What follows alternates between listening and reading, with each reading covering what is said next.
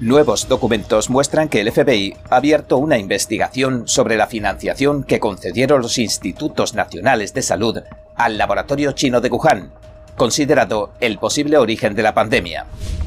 Un alto funcionario iraní anunció que la República Islámica podría fabricar una bomba nuclear si quisiera a día de hoy. Encontraron fallas sistémicas en el accionar de los cerca de 400 oficiales de policía y agentes de seguridad que respondieron al aviso del tiroteo masivo en la escuela de Ubalde. La administración del presidente Joe Biden ha realizado dos importantes cambios en las políticas de inmigración, reinterpretando la ley federal. Le preguntamos al senador Kramer de Dakota del Norte por qué cree que despierta tanto recelo que empresas estrechamente relacionadas con el régimen comunista chino estén comprando extensos terrenos de cultivo en su estado. Bienvenidos a En Primera Plana, soy David Rojas. Recuerda que estamos en Telegram, que nos puedes ver en Epoch TV de Epoch Times en español y que si no tienes tiempo mientras cocinas, conduces o haces la compra, puedes escuchar nuestros audios en varias plataformas de podcast. Y ahora, entremos en materia.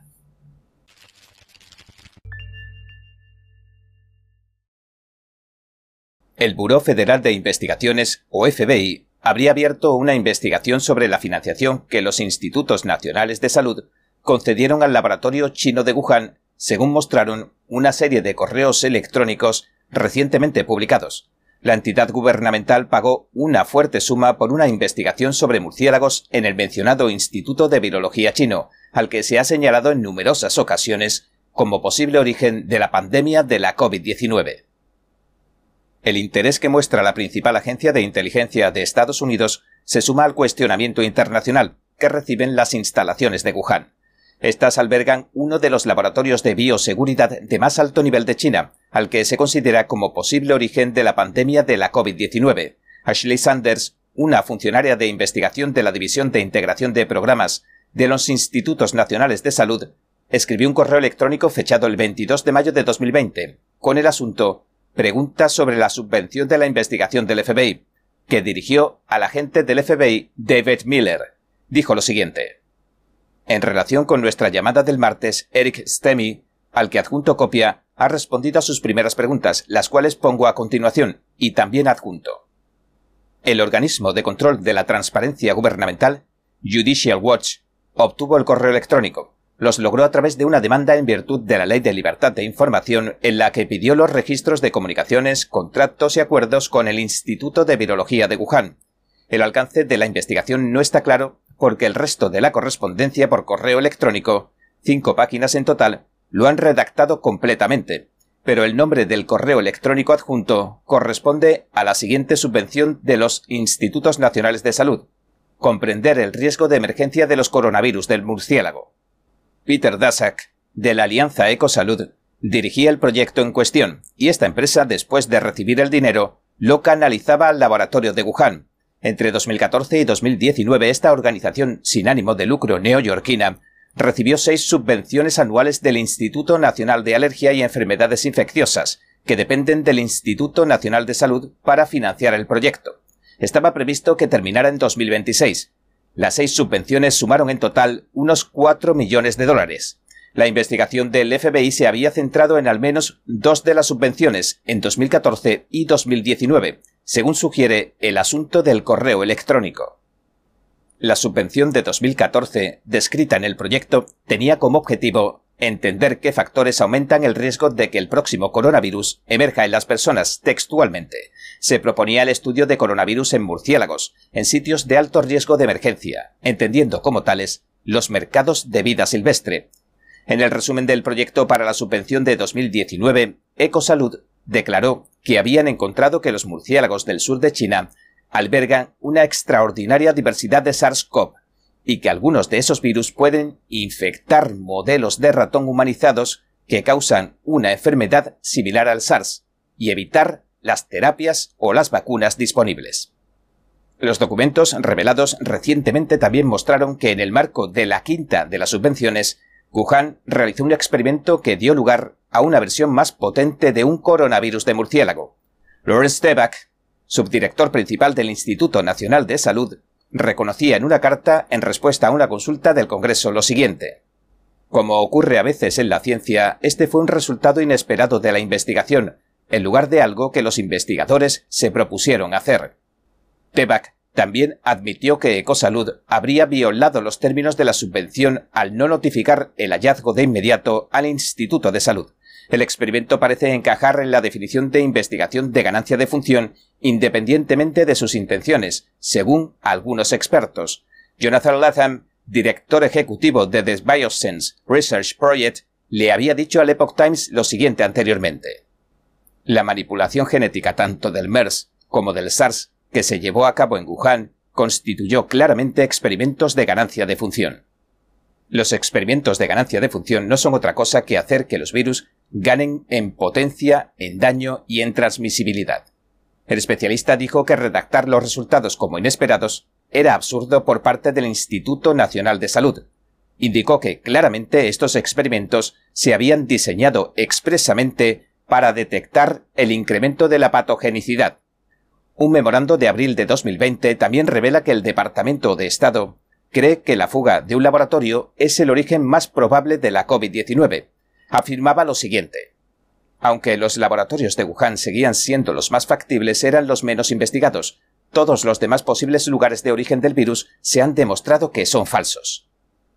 El memorando citaba pruebas circunstanciales como los fallos en las normas de seguridad, los experimentos con murciélagos realizados por los investigadores de Wuhan y el papel del laboratorio en un, y cito, encubrimiento deliberado, especialmente la destrucción de cualquier prueba de las filtraciones y la desaparición de sus empleados, los pacientes cero. El régimen del Partido Comunista Chino que dirige los laboratorios canceló todos los vuelos nacionales después del brote, pero dejó que la gente siguiera volando por millones a todos los rincones del planeta, facilitando así la propagación mundial del coronavirus. También silenció e hizo desaparecer a los periodistas y médicos que intentaban informar del brote. Un alto funcionario iraní anunció que a día de hoy la República Islámica podría fabricar una bomba nuclear si quisiera. En un informe publicado recientemente indica que simplemente todavía no lo habían decidido. El presidente Joe Biden y el primer ministro israelí Yair Lapid firmaban la semana pasada una declaración conjunta. Se comprometían a evitar que Irán poseyera armas nucleares. Después Biden declararía lo mismo en su visita a Arabia Saudí. El domingo, Kamal Harasi, un alto asesor del líder supremo de Irán, Ali Khamenei, dijo según Reuters lo siguiente. En pocos días hemos sido capaces de enriquecer uranio hasta el 60% y podemos producir fácilmente uranio enriquecido al 90%. Irán tiene los medios técnicos para producir una bomba nuclear, pero todavía no ha tomado la decisión de construirla. Según Reuters, Harasi también lanzó una seria advertencia a Israel en el medio árabe Al Jazeera. Dijo que Irán contraatacará a Israel si se siente atacada. Hasta este momento Teherán aseguraba que refinaba uranio solo para uso civil, ahora anuncia que en tan solo unos días ha dado pasos agigantados en materia de enriquecimiento de uranio. De hecho, el entonces presidente Trump ya había advertido de tal situación, al tiempo que denunciaba que Irán es el financiador número uno del terrorismo. En 2018, Trump anunció que abandonaba el acuerdo de Irán que Barack Obama firmó en 2015. Lo calificó como una farsa. Afirmó que los términos del acuerdo hacían poco para impedirle a Irán que construyera un arsenal nuclear y le volvió a imponer las sanciones que le había quitado Obama con su acuerdo. Ahora la administración de Joe Biden, quien fue vicepresidente de Obama, ha anunciado que planea reflotar el acuerdo nuclear con Irán y volver a quitarle las sanciones al régimen islámico. Pero las conversaciones, que tienen a Rusia como intermediario, se mantienen estancadas desde marzo. El viaje de cuatro días que ha realizado el presidente Joe Biden a Israel y Arabia Saudita marcaba su primera visita a Oriente Medio desde que asumiera el cargo. Encontraron fallas sistémicas en el accionar de los cerca de 400 oficiales de policía y agentes de seguridad que respondieron al aviso del tiroteo masivo en la escuela de Ubalde. Un informe de 77 páginas que ha publicado la Cámara de Representantes del Estado de Texas así lo detalla. No hay nadie a quien podamos atribuir malicia o malos motivos, lo que encontramos son fallas sistémicas y una toma de decisiones terriblemente pobre, concluye el informe. También señala deficiencias y fallas del Distrito Escolar Independiente Consolidado de Ubalde y de varias agencias y oficiales de policía, además de que en general, dice, se adoptó un enfoque de indiferencia. Tales afirmaciones parecerían coincidir con las declaraciones de altos funcionarios de Texas que realizaron días después del tiroteo. El director del Departamento de Seguridad Pública de Texas, Steve McCraw, decía el 27 de mayo que fue una decisión equivocada no tratar de abatir al tirador Salvador Ramos. Las imágenes de vigilancia de la escuela primaria Rob, que se publicaron el 12 de julio, muestran que los policías esperaron más de 45 minutos antes de que algunos se acercaran al salón de clases, donde se había apostado el pistolero, pero ni siquiera entraron. En total tardaron más de 75 minutos en irrumpir en el salón y matar a Ramos, el joven de 18 años. El informe señala que las fuerzas del orden que se congregaron en torno a unos 400 oficiales y agentes de seguridad no fueron rápidamente a por el sospechoso, en cambio, decidieron permanecer a cubierto en un lugar seguro. También se leía a continuación en el documento lo siguiente. Según la información que se ha dado a conocer de las víctimas que sobrevivieron hasta el momento de la erupción y que luego morirían camino al hospital, parece plausible que algunas víctimas pudieran haber sobrevivido si no hubieran tenido que esperar 73 minutos más a que las rescataran. Tras el atentado terrorista que dejó un saldo de 19 niños y dos maestras muertas, los congresistas aprovechaban la tragedia para aprobar un proyecto de ley de control de armas, para expandir un paso más la autoridad del gobierno. El proyecto incluye fondos para reforzar leyes de bandera roja o de prohibición de tenencia de armas, así como otras medidas. El presidente Joe Biden lo promulgaba como ley el 25 de junio. La administración del presidente Joe Biden ha realizado dos importantes cambios en las políticas de inmigración, reinterpretando la ley federal. Si el secretario de Seguridad Nacional decide que su país de origen cumple ciertas condiciones, a los inmigrantes, pese a ser en su mayoría ilegales, se les protege de la deportación y se les permite trabajar legalmente. Esta cláusula se conoce como el estatus de protección temporal. En la actualidad se han designado 15 países entre los que se encuentran Afganistán, El Salvador, Somalia, Ucrania y Venezuela. Cientos de miles, posiblemente millones de inmigrantes de esos países quedan por lo tanto bajo protección, aunque su estatus ilegal o legal no cambiaba. Pero a partir de ahora, según una alerta emitida por el Servicio de Ciudadanía e Inmigración de Estados Unidos, que gestiona el sistema de inmigración legal del país, ha cambiado esa política. Los que se hayan beneficiado de esa política y hayan salido de Estados Unidos, si regresan, se convertirán automáticamente en ciudadanos legales. Jessica Vaughan, directora de estudios de política del Centro de Estudios de Inmigración, le dijo al Epoch Times lo siguiente. Eso básicamente blanquea el hecho de que vinieron aquí ilegalmente y eso los pondrá en el camino a recibir una tarjeta verde. Emilio González, que dirigió el Servicio de Ciudadanía e Inmigración de Estados Unidos durante la administración de George W. Bush, añadía lo siguiente. Esto es una huida hacia adelante de la ley de inmigración de Estados Unidos y del Congreso. En realidad es una forma de legalizar a la gente con la mano izquierda. El Servicio de Inmigración dijo en su alerta que el cambio surgió de una decisión judicial. La Oficina de Asesoría General del Departamento de Seguridad Nacional, a petición del Servicio de Inmigración, revisó las sentencias y la ley, y concluyó que el Servicio de Inmigración actuaba dentro de su jurisdicción. Puede permitir que los inmigrantes ilegales salgan del país y regresen con el objetivo de convertirse en legales. Vaughan, la directora de estudios de política del Centro de Estudios de Inmigración, dijo lo siguiente.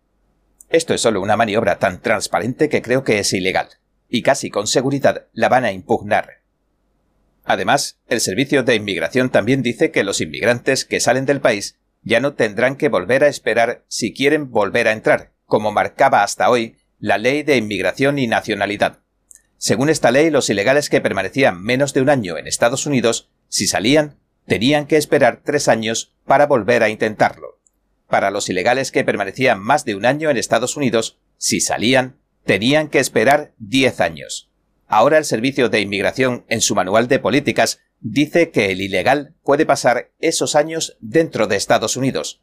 Los congresistas republicanos han advertido en varias ocasiones que los demócratas estarían tratando de crear una red clientelar de votantes con estos inmigrantes, acorde a los planes del presidente Lyndon B. Johnson. En este marco, los demócratas también siguen luchando para que se rebajen los requisitos de identificación de las personas que van a votar, algo que en la mayor parte de Europa u otros países civilizados se considera una idea descabellada. El Departamento de Agricultura de Estados Unidos descubrió algo impactante en el 2018. La inversión china en el sector agrícola se había multiplicado por 10 en la última década. Ahora las últimas iniciativas del Partido Comunista Chino están teniendo lugar en las llanuras de Dakota del Norte. Nuestro compañero Steve Lenz entrevistó a Kevin Kramer, uno de los dos senadores de Dakota del Norte. Le preguntamos por qué despierta tanto recelo que una empresa de su estado natal, que mantiene estrechos lazos con el régimen chino, haya comprado recientemente 300 acres de tierras de cultivo.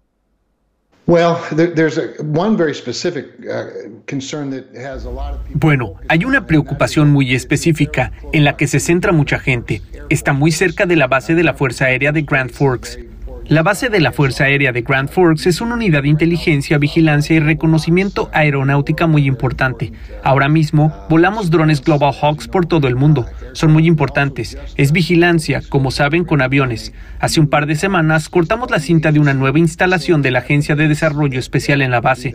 Será la primera estación de tierra para lo que se llama tramo, uno de los satélites de órbita baja o satélites de órbita baja de la Tierra. Y obviamente esa infraestructura de vigilancia incluye tanto los enlaces salientes como entrantes de muchos datos y demás. Así que desde el punto de vista del gobierno chino, el Partido Comunista Chino, al que obviamente conocemos de sobra por sus operaciones de espionaje y por su predisposición a espiar y robar, representa una preocupación.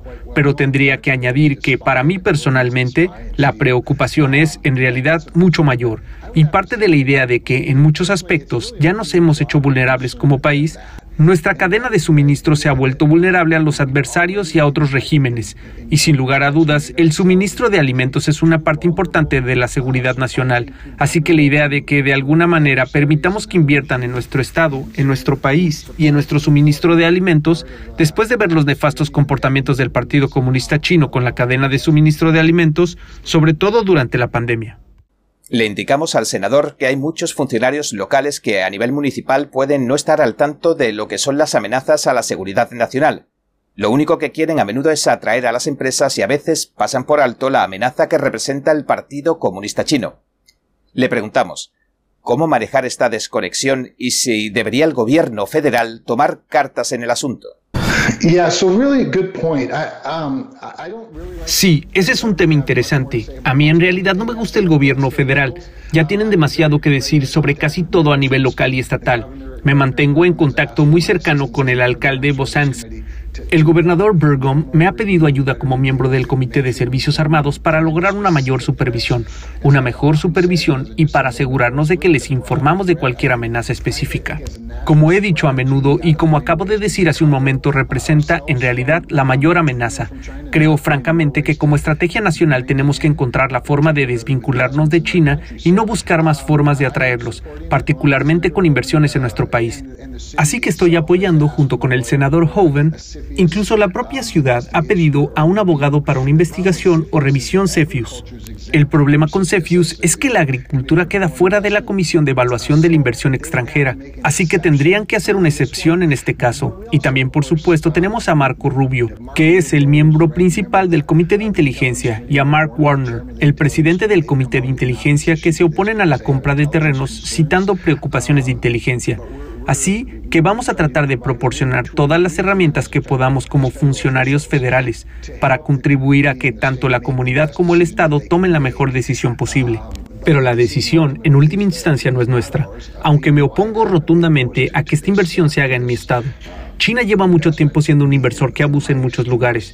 Mira su iniciativa La Franja y la Ruta. Aunque por supuesto nosotros no somos un país del tercer mundo ni mucho menos, pero han demostrado que están dispuestos a usar este incentivo económico para apoderarse de activos muy importantes, ya sea un puerto en Sri Lanka o un aeropuerto en Uganda. Son zonas muy estratégicas y se muestran muy abiertos, en realidad, sobre algunas de sus tácticas.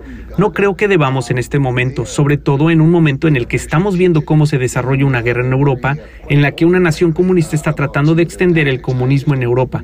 Y estamos viendo a China, que se ha mostrado bastante abierta sobre su deseo de reunificar su antigua China, y hablamos específicamente ahora, por supuesto, de Taiwán. Así que creo que ya estamos atravesando un momento bastante extraño como para añadir la injerencia del Partido Comunista Chino en nuestro país. Le indicamos al senador que se ha informado de que el presidente Biden está considerando reducir los aranceles a China para controlar la inflación, y le preguntamos si cree que lo que se ganará compensará a lo que se perderá. No lo creo, apoyo firmemente esos aranceles. Y creo que con el comportamiento nefasto que muestra China, que de hecho no nos hace ni caso, tenemos que ser muy cuidadosos.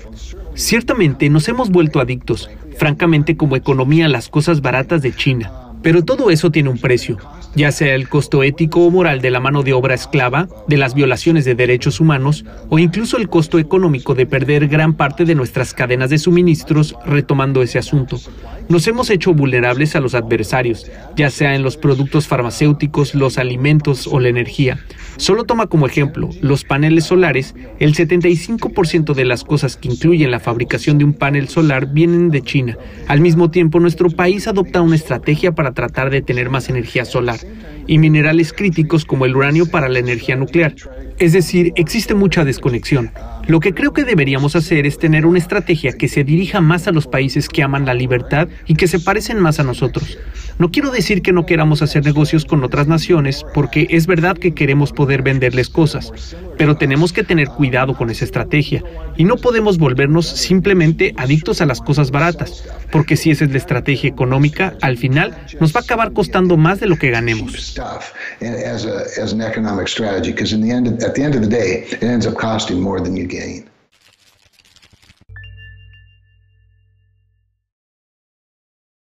Bien, este ha sido nuestro episodio de hoy. Gracias por sintonizarnos. Si te gusta nuestro programa, por favor, no olvides darle a me gusta, suscribirte y compartir este vídeo con tus amigos y tu familia, porque todo el mundo merece conocer los hechos. Una vez más, gracias por ver en primera plana. Nos vemos mañana.